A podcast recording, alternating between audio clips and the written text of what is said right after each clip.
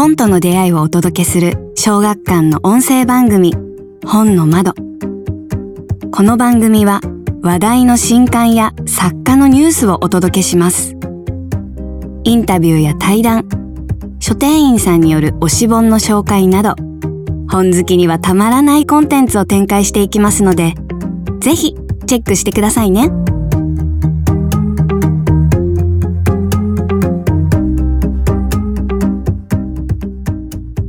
小学館文芸チームのポッドキャスト本の窓。前回に続き新刊 Q を刊行された郷勝弘さんとツミデミックを刊行された市穂道さんの対談をお送りいたします。聞き手はライターの朝宮運河さんです。プレゼント企画もありますのでぜひ最後までお聞き逃しなく。それでは中編です。どうぞお楽しみください。でやっぱりあの現代という話で言うとまあコロナがねどうしてもこの2020年、22年ぐらいまでの間っていうのは、まあ、すごく大きな比重を占めていて、生活に対してね。で、やっぱりコロナによっていろんなものが加速したっていうのは感覚としてまああるんですよね。で、それはまさにツミデミックでも同じような状況っていうのを、やっぱり一応さんの独特の、なんて言うんだろうな、アプローチと言っていいのかな、視点と言ったらいいのかな、すごく独特にコロナっていうものを、なんて、なんて言ったら、こう、言い方がすごく、一応さんより全然うまく言えないんだけど、魅力的、魅力的と言ったらちょっと違うのか、まあ、なんかね、こう、そのコロナ禍にいる人たちが、どうやってそれを自分の生活として消化しようかっていう、いわばライフハックのようなものをね、こう、書いていたりして、その点が僕も今回初めて、コロナを真正面から小説として書こうって思ったから、ツミネミック読んで結構僕はそこが、なんて言うんだろうな、やられた感があったよね。あの、ツミネミックの話に こうシームレスに入っていって申し訳ないんだけれども、もうこれいいですか？話してもいいですか？もちろんですよ。話したくて話したくて。あの、どの話もやっぱり自分と、自分が僕が考えたコロナっていうものを小説にするなら、このポイントを扱いたいなって思うポイントと、被ってるポイントもあれば、全然思いつかなかったっていうポイントもやっぱりあって、で、僕がすごくびっくりしたのが、あの、ロマンス。はい。これのね、うん、あのガチャ。ガチャはね、僕本当にびっくりしました。あ、そうですか。すげえ発想すんな、この人って思って。で、しかもそれが、わかる。なんていうの？あ、そういう楽しみ方って、あるよねって思える。で、決してこう、異様な人が、異様な発想をして、異様な結末に結びつくっていう話では全くなくて、ごくごくどこにでもいそうな人が、ちょっとした発想で、この楽しみ方を見つけちゃって、で、そこにはまあ、はまり込んでいくっていう話じゃないですか。このね、ガチャっていう発想はどっから出てきたの？なんか書いててなんとなくなんですよね。うん、ロマンス自体は、その、私がコロナ流行る前に、はい、なんか超イケメンのウーバーの配達員とすれ違ったこと。を体験なの？はい。なんか振り返って3度目ぐらいしたんですよ。もうみたいな。そこは実は。もう3度目は見えないでしょ 顔が。一瞬で言ったんでああやばい指名してと思って。でもそのガチャとかもう書いてる時になんかじゃあ書き始めた時には全体のこう構造っていうのはほとんどなくてそのすれ違うそのシーンをまず書こうっていう発想なんですか？そうですね。あのちょうどまあコロナの時、まあ、女性の一人暮らしでウーバー頼んだらちょっと配達員に怖い思いをさせられたみたいなのが流行ってたので、じゃあちょっとそれ逆にしてみようみたいな女の人が男の人を待つとどうなるのかなっていう感じでなるほどね。はい。私の場合、本当短編はワンアイデアで、あとは転がり次第みたいな。そのアイデアっていうのは、オチというよりも出だしってことですか？そうですね。出だしの方が多いかもしれないです。うん。いや、これはね、本当にびっくりして、こんな捉え方があるんだなって。まあ、言ったら別にコロナっていうのは、背景といえば背景であって、メインはまあ、そのウーバーイーツ的な配達っていうことなんですけど、なんかね、それが全部相まって、一つの世界を完璧にこう作っててね、あ、すごいなって、やっぱこれはね、あの、すごい、あの、面白い、あの、作品でしたね。恐れ入ります。いや、あのー、で、もう全部、全部話していいんですか、これ。全、全、6本、6編全部話せるんですよ。マジで。で、最初の、この、まあ、これちょっと違う羽の鳥というのがね、第1話で入っていて。で、これはね、後で話したいんだけども、このラストと、さざ波ドライブという最終話のラストがまあリンク、リンクというかちょっとイメージが近しいイメージのものになっていたりとかして、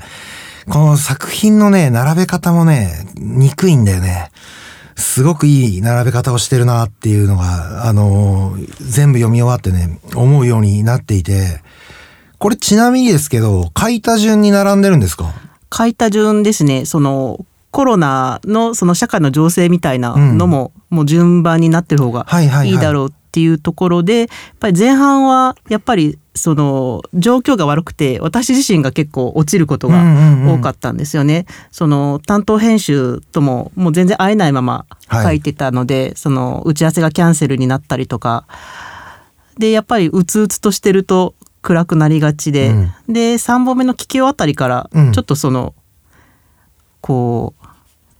なんか社会回していこうみたいな雰囲気になり始めて、うん、なんかその私の心持ちもなんとなく楽観的になっていったので 後ろに行くほど明るいムードにはなっていきますね。確かにそれはそうですよね。あの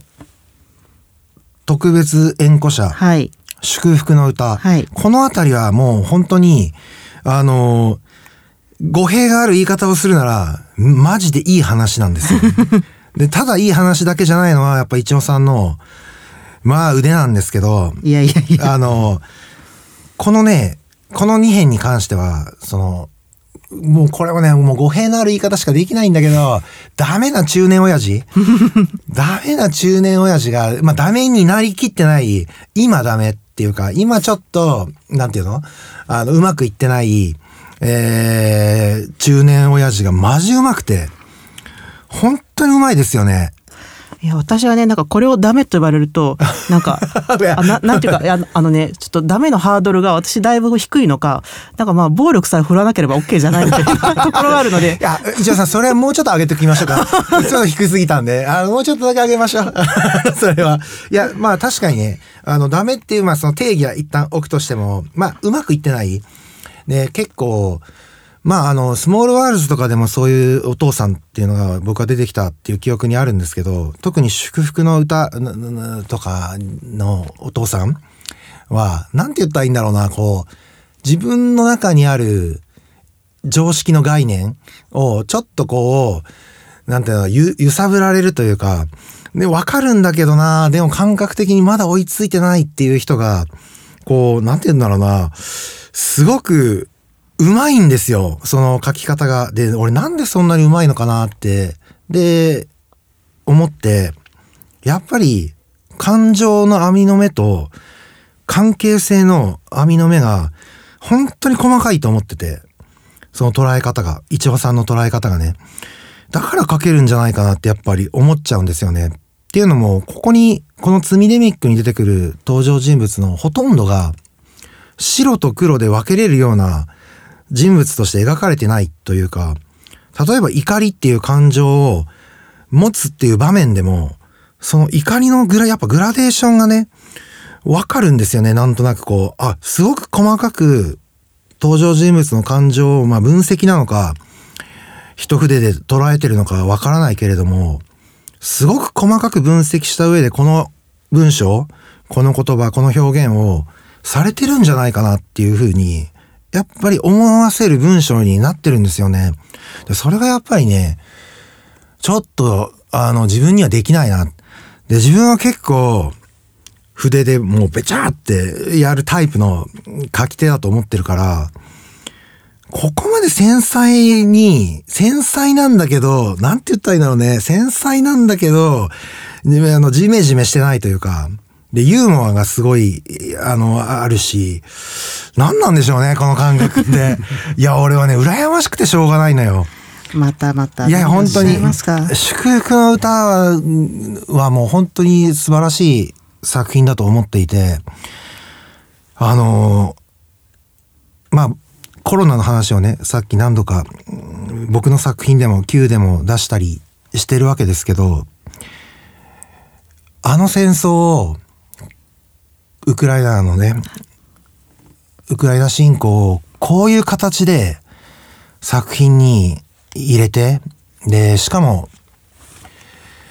その向こう側の人もうネタバレしないようにちょっとぼやぼやぼやぼやした感じで 言いますけどいわゆる向こう側の人の気持ちも分かってしまう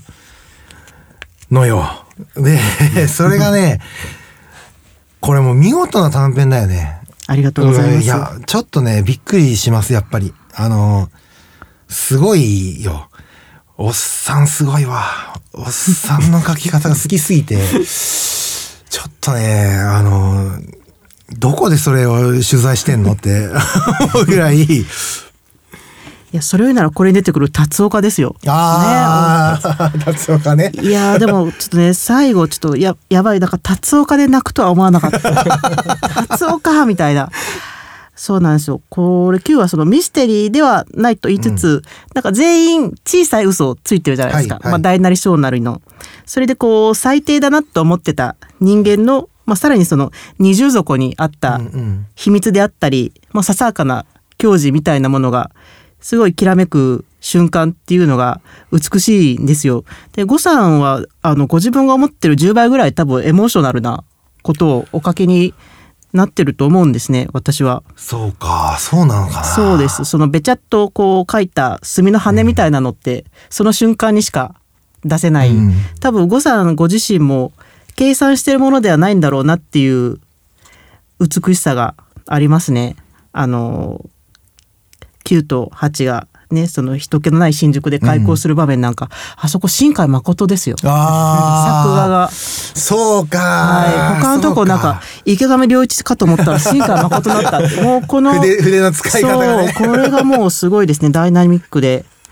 そういえばこのタイトルについてお伺いしたかったんですけど、はいはい Q うん。このツイ X のね、うんあのハッシュタグのトレンドにはできない一絶文字対できない。絶対できない。はいこの思い切ったタイトルですけれどもいや、これはね、あのー反対してたんですよ、僕は。で、全然違うタイトルがあって、ね、そそれもまあ正直自分の中では、まあ、まあ微妙だろうなって思いながら、まあそのちょっと文章っぽいタイトルがあったんですけど、担当編集部の方から、もうこれは Q でいきませんかと。Q でいきましょうよと。いやいやいや、ハッシュタグで検索できないですって僕も言いました。爆弾の時も同じこと言ってるんで、爆弾も無理ですよって、まあ言ってたんです。そしたらやっぱ編集の方がね、いやもういいですよと。これ Q で、この作品が Q って言ったらこの作品が読者の頭に浮かぶぐらいの作品になってますよって言ってくれて、もうそこまで言われて作者がいやいやそんなことはないとはもう言えんなって思ってしまって、あの、もう Q っていうタイトルで、まあ行こうというのは、あの、説得されたというか、もう僕も踏ん切りがついたという感じでしたね。ね、結構その Q っていう名前にあやかってじゃないですけど、やっぱり作中でも最初何も考えずに書いてるんで、例えば Q アノン的なものとか何にも予定になかったんですよ。でも Q っていう名前にしたことによって自分が勝手にまあ世界を広げていくききっかけというかね、うーん、そういうものになったので、まあ Q しかないよねって言われたら、だよねっていうふうに、まあ言えるところまでなんかこう、うん、奮い立たせていただけたっていう感じですね、タイトルに関しては。いや最高のタイトルだと本当ですか？思いますはい。なんとか検索できるようにならんすかね？ねえ本当に やっぱりその私は小説の意義っていうのはその、まあ、この一度きりの現実をあなたはどう生きるのかっていんううん果てしない問いかけであると思ってるんですね。でそこの作中にあるのはあの答えではなくて各々の選択をお示しするものだと思っていてだからクエスチョンアンサーじゃなくてクエスチョンチョイスだと思ってるんですね。でそういう意味でこの Q ってあの大きな問いかけとその群像劇のような人々のそれぞれの選択をあの鮮やかに見せていただいたと思ってます。あのちなみにプロトタイプのタイトルもこれは聞かなくにはいかないですね。朝宮さんも聞き知りたいですよねこれはね、墓場、墓場まで、あの、墓場まで持っていこうと思ってるんで、勘弁してください。文章っぽかったってちょっともうちょっとエモいエモい感じじ。いや、エモくはないんですけど、なんかちょっと勘違いした感じの。勘違い。タイトルをね、あの、つけて、まあ、ちょっとそれはもう本当ご勘弁、ご勘弁ください。え、ちなみに、ツビネミックを出してきたのは一応さんですか？それとも編集ですか？あ、私ですね。あの最初はあの暮らしの手錠っていうタイトルにしたかったんはいですけど、はいはいはいはいはい。なんか本当あのフォントパクってなんか可愛い表紙にしたくてみたいな感じだったんですけど、そうそれはないなっていう話になって。で皮肉が効きすぎてね、それは。その後そうですだから「程遠い人生」っていうタイトルを考えてでまあそれでいきましょうみたいな感じになってたんですけど、で後から後からいや違うなって思って、うんまあ、他の小説でも全然いけるうん。じゃんってこのタイトルなら、うんなんか何はめてもそれなりにはしっくりきちゃうなって思った時に、やっぱりそのコロナをもうバシッと何かしらに出した方がいいんじゃないかって思って、でちょうどそのツインデミックとかエンデミックとか、うん。いろんなこう派生語が生まれてたので、じゃあもうカタカナでツミデミックでどうでしょうっていうのを、まあ、結構そのなんか単行本にする際のうん。ズーム打ち合わせで急に言い出したから、うん。結構あのみんなざわっとして 何言ってんのこいつ今。になって。るっていうえなんかあのデザイナーさんにもその「程遠いた人生」っていうタイトルではい、こういうなんかイメージでって言ってたんで 全然違うものを出してでなんかこう結構微妙な反応だったんであはいはい。あなんか変なこと言っちゃったかなって思ったんですけど、まあその後からじわじわなんかうん良さが染みてきましたみたいな、ああ、なるほどね。ジャブのように聞いてきてくれたので いや、すごいなんかやっぱりいいタイトルだなと思うし、またカバーいいっすよね。はいあの、スミデミックのカバーもぜひ、あの、見ていただきたい。この音声だけだからね、見せれないんですけど、めちゃくちゃいいですよね。いや Q もねこの降臨とか権限という言葉がふさわしいすごいもう神々しい表紙ですごい素敵です。マットな黒で。でちなみに今パッと開いたページにはその私の書き込みで意外に甘いドリンクを飲む蜂って書いてあるんですよ。レモンスカッシュとか桃のソーダとか。あれはなんかこう設定として決めてたんですか？ああ、あれ、ああいうのは僕が、あの、実際、なんて言うんだろうな。これもう言い方がね、ここら辺はもうちょっと微妙になっちゃうんだけど、自分がまあ貧乏だった頃、はいえーお金がなくて本当に大変だって思う時って、これ人によってもちろん違うと思うんですけど、飲み物を買わなきゃいけないってやったら、甘いものを買うんですよ。カロリーが欲しいから。カロリーが欲しいんです。俺一回知り合いがなんか飲み物おごってやるよって言われて、あありがとうありがとうっつって、あのノンカロリーのやつをもココーラゼロ的なものを持ってきた時にもうガチギレして、お前カロリーだろ飲み物はっていう 最低の記憶とかがあって。なんかそういうのをじ自分なりにちょっとね、あの、そんなこと言ったらハチがかわいそうだけど、なるほど。栄養補給。栄養をね、どうしても取りたくなるんですよ。それあのとある芸人さんがですね、はい。あの放送作家さんに、はい。あの好きなジュース買ってあげるよって言われてあのお水選んだら相方に怒鳴られたっていう話と一緒です。なんか味のついてないもんなんか買ってもらうんだねって言って。いや、ほんとね、その人がどうしてそうかわかんないけど、マジで栄養価のない生活をしてたんでね。あの、栄養が欲しくてコーラを飲むみたいなのが、あの、多分そういう人生の経験が、ごく自然にふわっと入り込むんですよね。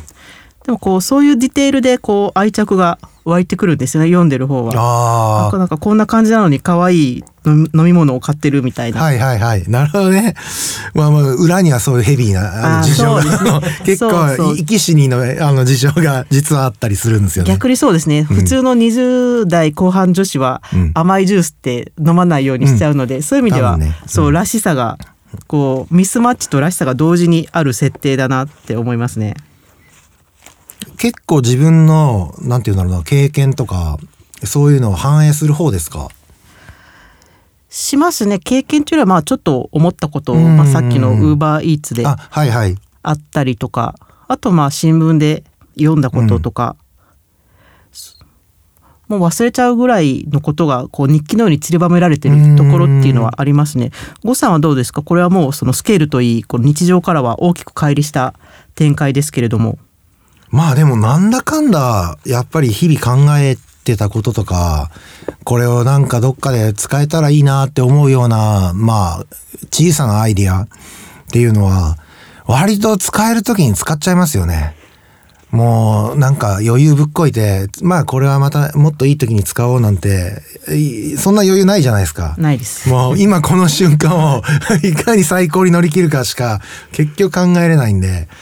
だからもう全部使いますね。自分の中にあるものっていうのは。そっから物語を一から発想するっていうのはあんまり実はない気がするんですけど、書き始めてからどんどんどんどん引き出しをもう全部開けますよね。わかります。冷蔵庫なんかね、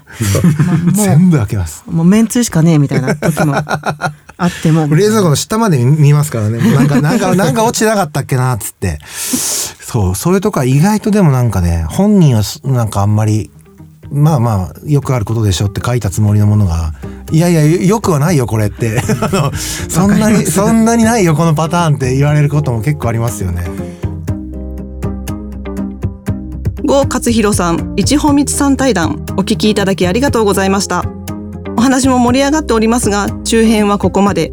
続きは後編をお楽しみに。番組をお聞きの方から抽選で、お二人からプレゼントがございます。詳しくは後編でご案内いたします。次回もどうぞお聞き逃しなく。小学館文芸チームのポッドキャスト、本の窓。次回配信は今度の木曜日の予定です。公式 SNS アカウントでも情報を発信しておりますので、そちらもぜひチェックしてください。